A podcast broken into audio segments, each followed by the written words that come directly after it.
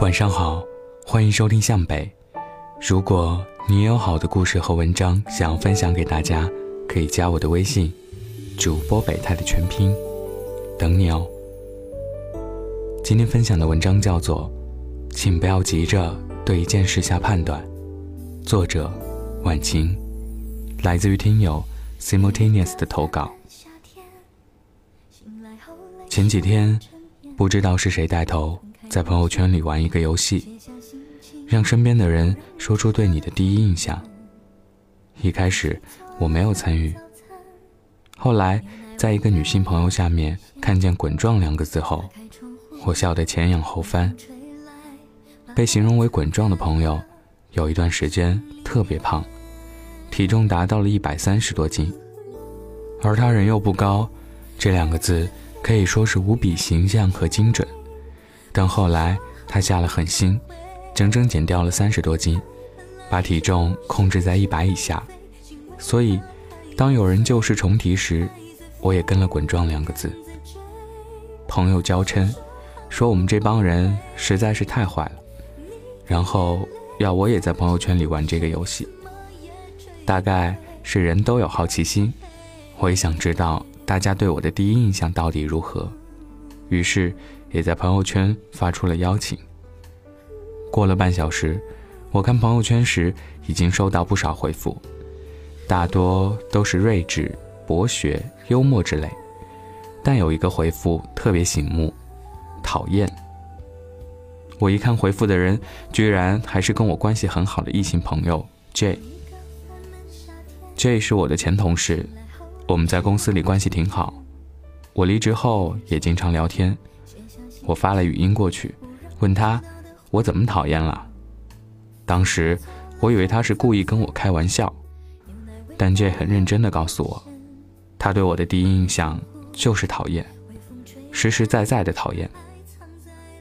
这下我不干了，问他我到底怎么他了，居然这样讨厌我，而且。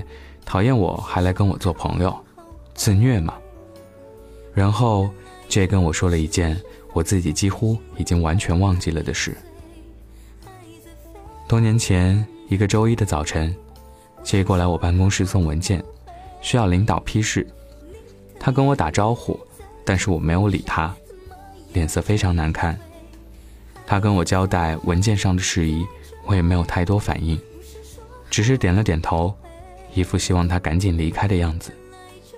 J 见我这样，非常不爽。那时他刚进公司没多久，比我晚了整整一年。他说，当时他的心理活动就是：名牌大学毕业了不起啊，都不拿正眼看人了；领导身边的人了不起啊，真拿自己当盘菜了。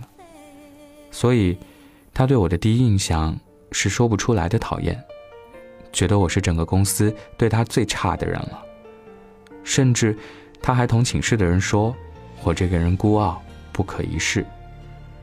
而我对他所说的事已经一点点印象都没有了。在他的多番提醒下，我才渐渐回忆起，似乎确实有那么一个早上。而我的真实情况是这样的：在周一的前一天，我刚刚得知，心爱的哈巴狗雪豹。被害死了。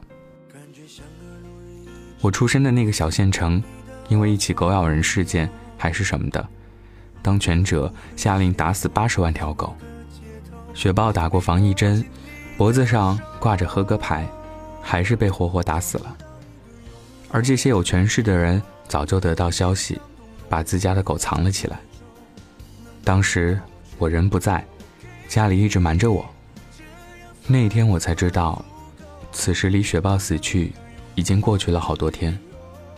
我知道后悲愤不已，恨自己竟然无力保护雪豹。我哭了整整一晚上。即使我现在在写这一段的时候，依然忍不住泪流满面。我从不认为那些有权势的人所养之狗应该与我的雪豹一起死。我甚至为他们逃过一难而欣慰。但我对于没有人性的人。痛恨之极。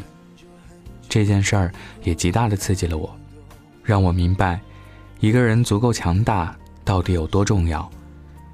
那一刻，我发誓，我要足够努力，足够强大，强大到有足够的能力去保护我所在乎的一切。回到公司时，我的眼睛是肿胀的，我不希望别人看到我红肿的双眼，所以那一天我都不太说话，也不太抬头看人，不想别人看见我的伤心和狼狈。我问 J，既然如此讨厌我，为什么后来又跟我做了朋友呢？J 又跟我讲了另外一件事，他说那几个月里，他确实非常讨厌我。工作上能不和我接触就尽量避免，可是没过两个月，就不得不和我再一次接触。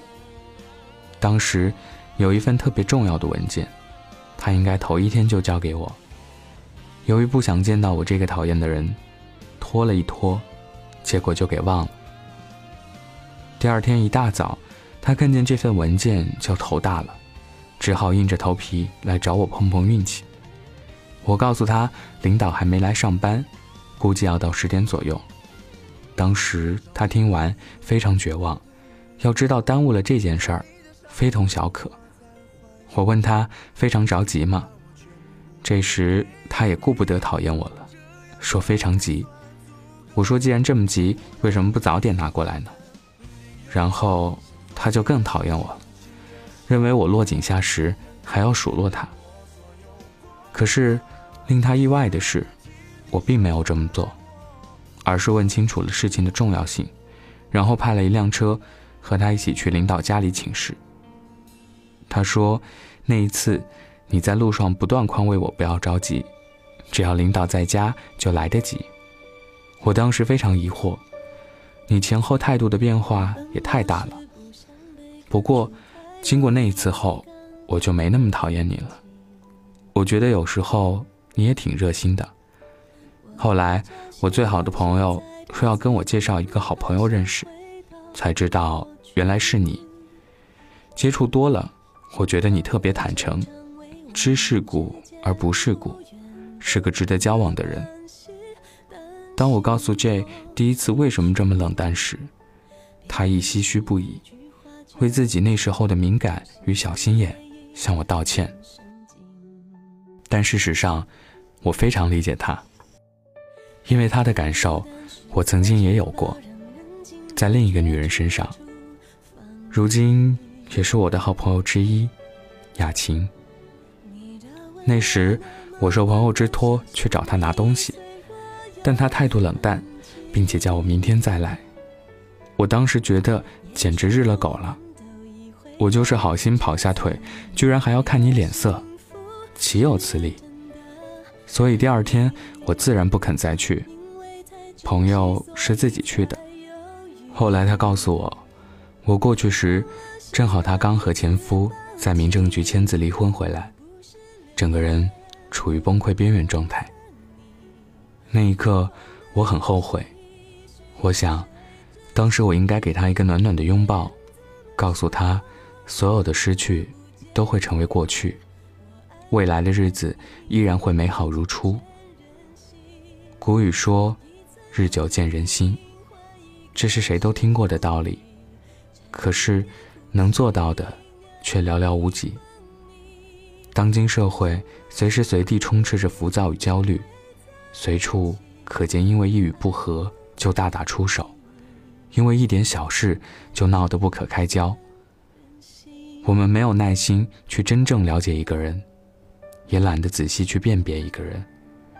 很多人特别容易因为别人一点点殷勤就掏心掏肺，直到有一天被骗得体无完肤，依然不明白为什么自己会落到这样的下场。更多的是别人哪句话没有按照自己的意志说，或哪件事没有令自己满意，就愤恨不已，觉得对方人品有问题，各种有问题。但是。很多时候，我们不得不承认，当我们觉得对方有问题时，别人未必真的有问题。